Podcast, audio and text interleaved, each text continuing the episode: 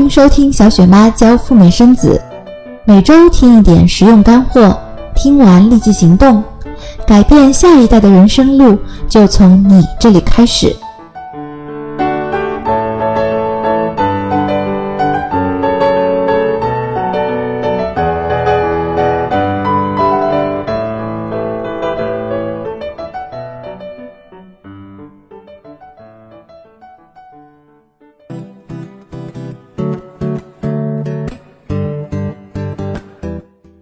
各位在决定赴美生子之前，有没有和家人做过赴美生子的可行性分析？在可行性分析中，有没有一个担忧叫做孕妇在美国会不会感到孤单、恐慌或不适应？这期节目是回复最近来咨询的一位忧心忡忡的准爸爸，还处在犹豫阶段的他向我提出了三个问题。第一，赴美生子总共要花多少钱？第二，要做哪些准备？第三，就是今天我们要聊一聊的这个话题。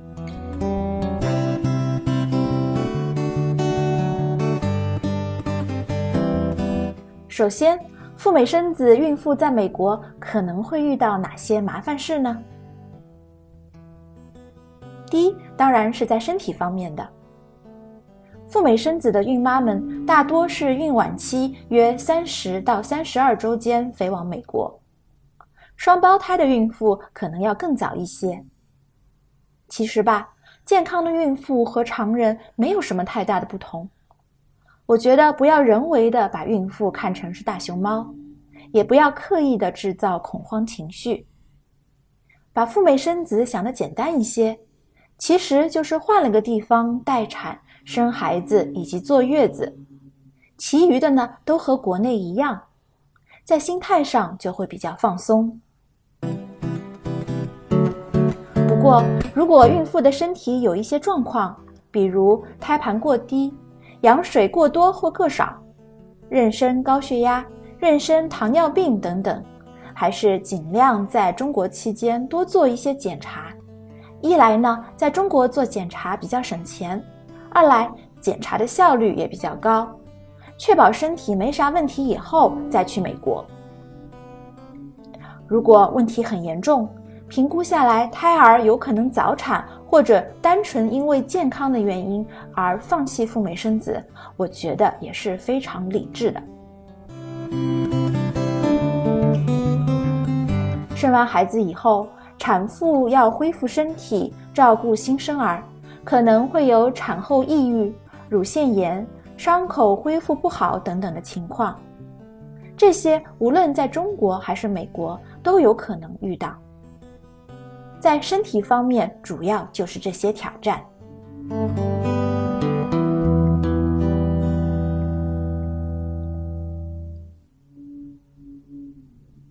其次呢，是在心理方面。孕妇一个人在外面，远离家人和家乡，思念家人，觉得孤单、寂寞等等，这些情绪都是正常，而且很难避免的。在赴美生子之前，孕妈最好也有一定的心理准备。排遣的方法其实也不少，比如你可以经常逛街，去奥特莱斯扫货，让月子中心的老板多给你们安排一些外出游玩的项目。也可以报名参加附近的英语培训班，有很多培训都是免费的。我还见过有朋友圈的孕妈利用在美国期间念艺术学校学画画，还有一些孕妈比较实惠，不甘寂寞做起了美国代购，在朋友圈里帮大家带带东西。而如果你们是自己 DIY，一家人都去美国陪产，那玩的花样就更多啦。可以去逛逛洛杉矶的博物馆，参观各种展览，看 NBA，去洛杉矶的大学里走一走，甚至呢开车去其他的城市旅游，去国家公园玩，活动都很丰富，不会感觉很寂寞。当然，还有一些恐慌情绪是实打实的，可能是因为担心语言不通，或者生活在异国他乡觉得不习惯。衣食住行各方面都不太方便。其实呢，这些担忧大可不必。如果你是去洛杉矶待产的话，语言问题真的不是一个事儿，一句英语都不会，也可以在那里生活的很好。想吃家乡菜了，华人餐厅开车三十分钟内就可以找到。如果在外面吃腻了，想自己做饭，华人超市里呢东西也是应有尽有。如果去产检看医生，医生和护士都是华人，会说普通话。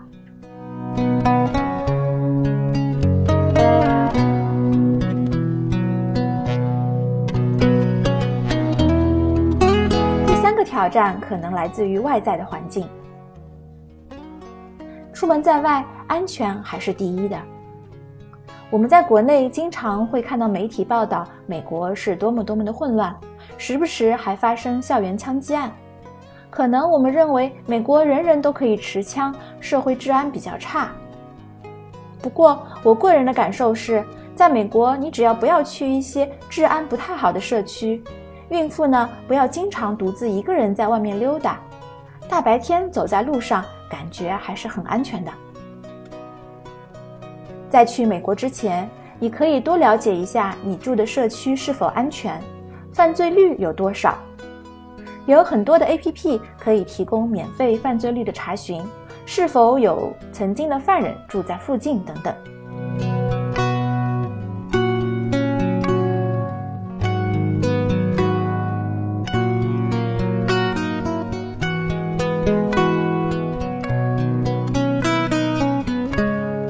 第四个小麻烦来自于小环境，或者说是人际关系。还有一种担忧是担忧住到了月子中心里，和来自于天南海北的其他孕妈们相处的不好，或者呢是担心和月子中心里的服务人员有矛盾等等。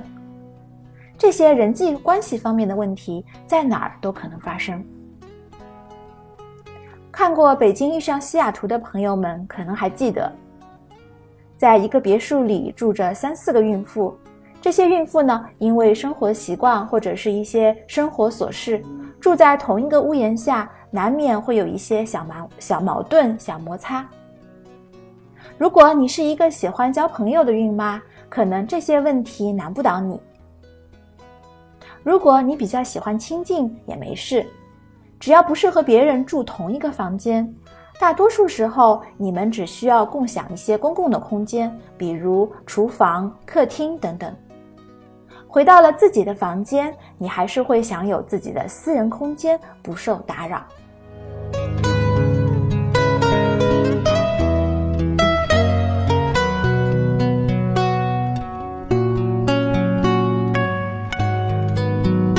刚才你听到的是小雪妈第七十三期的节目。孕妇在美国会不会感到孤单、恐慌或不适应？订阅节目，听音频学习赴美生子，阅读本节目文字稿，订阅公众号“小雪妈教你生美宝”，了解签证和入境的真人实例，来看一看小雪妈的微博“赴美生子陈时谦小雪妈”。我提供的服务有：一、代办陈时谦，全权代理申请你的美国签证。确保一个月内一次通过。第二，入境海关的咨询辅导，入境该如何和海关 PK？该带多少现金，让你又快又好的入境美国？咨询是否能够通过诚实签以及如何办理，请联系我的微信号 Debra 四五六六幺六，D E B O R A H 四五六六幺六。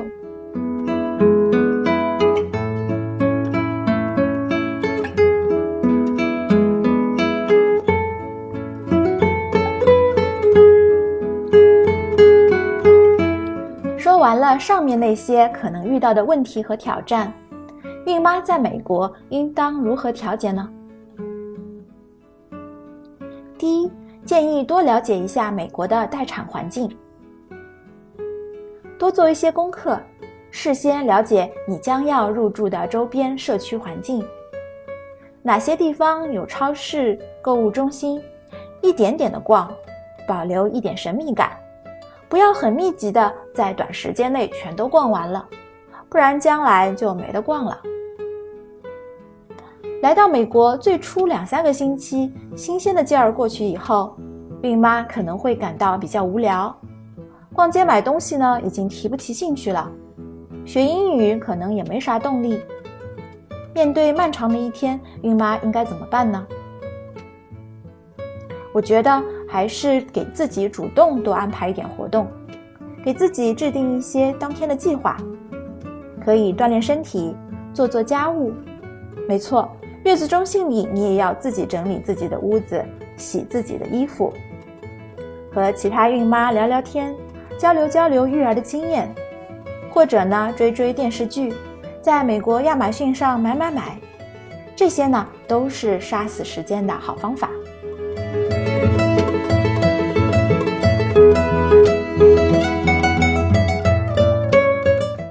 第二，可以多储备一些孕期以及产后的知识，尤其是对于新手妈妈来说。待产期间时间还是很多的，宝宝还在肚子里，一人吃饱全家不饿。不过等孩子出生以后就很忙碌了。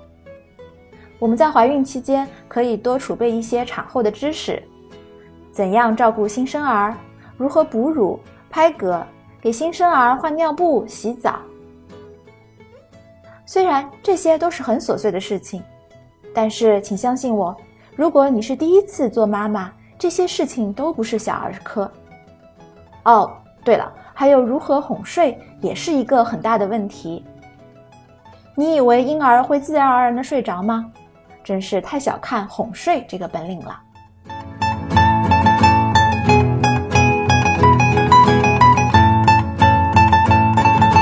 第三呢？切记不要留孕妇一个人住，多和同屋的其他孕妈沟通。说到恐慌，我觉得大部分都是自己想象出来的恐慌情绪，只有一种是实实在在的恐慌，那就是不要留孕妇一个人住，这很危险，一定不要因为省钱或者是其他各种原因让孕妇独居。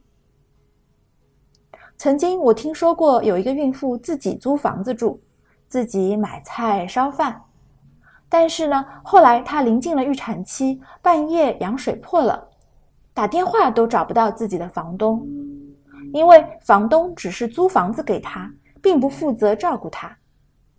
于是这个孕妇只好打九幺幺，自己找了救护车过来。这种事情想想也是觉得很后怕的。无论你是租房子，还是民宿，或者住月子中心，一定要确保有人能够在紧急状况下帮忙，不要让自己在异国他乡还陷入孤立无援的境地。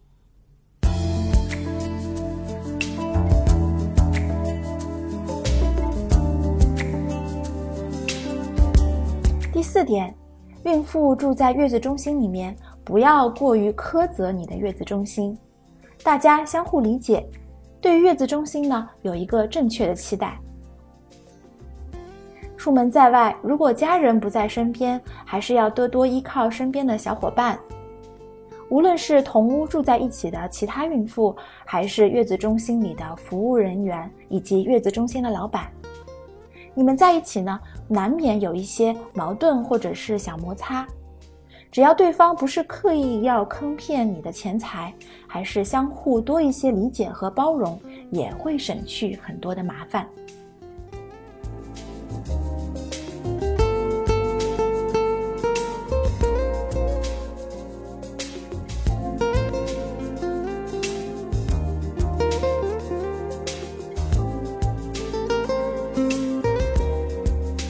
最后来说一说。家人应该如何帮助孕妇？如果收听这期节目的你不是孕妇本人，而是孕妇的家人，那么下面几个小贴士是给你的。第一，家人特别是老公，请尽量全程在美国陪产。家人的陪伴真的很重要。生孩子以及坐月子是一个女人一生当中比较脆弱的阶段。得产后抑郁的人呢，也不在少数。有些时候呢，只是产妇一个人扛过来了，你不知道而已。如果家人都支持赴美生子，最好呢就在孕妇去美国之前，早早的就帮一家人都申请好美国签证，包括孕妇的老公、父母或者是公婆。不要等出了问题再急急忙忙的申请签证去美国。即使他们不来美国，孕妇也会比较安心，因为一旦有任何事情发生，买张机票，家人就能过来了。不然呢，只能隔着一个太平洋干着急。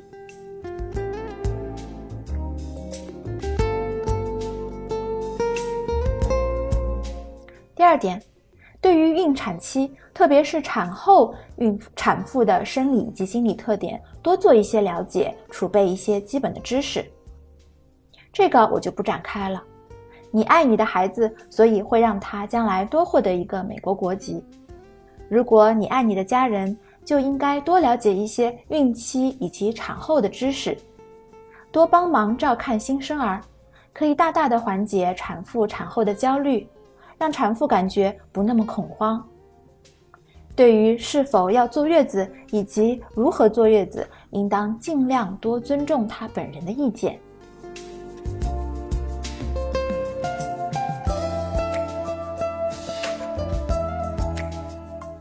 第三。在经济允许的情况下，还是多准备一些预算吧。赴美生子就是要去花钱的。有句话是这么说的：能用钱解决的问题都不是问题。不可否认，你在美国吃穿用度如果都宽适一点的话，会减少很多的麻烦。多给月子中心里的服务人员一点鼓励。司机、月嫂、厨师，小费呢？该付的就大大方方的付。如果觉得对医生以及护士的服务很满意，也可以适当送一些小礼物给他们。这些呢，都有助于帮助我们获得更优质的服务，进一步缓解孕妇在美国期间的不适。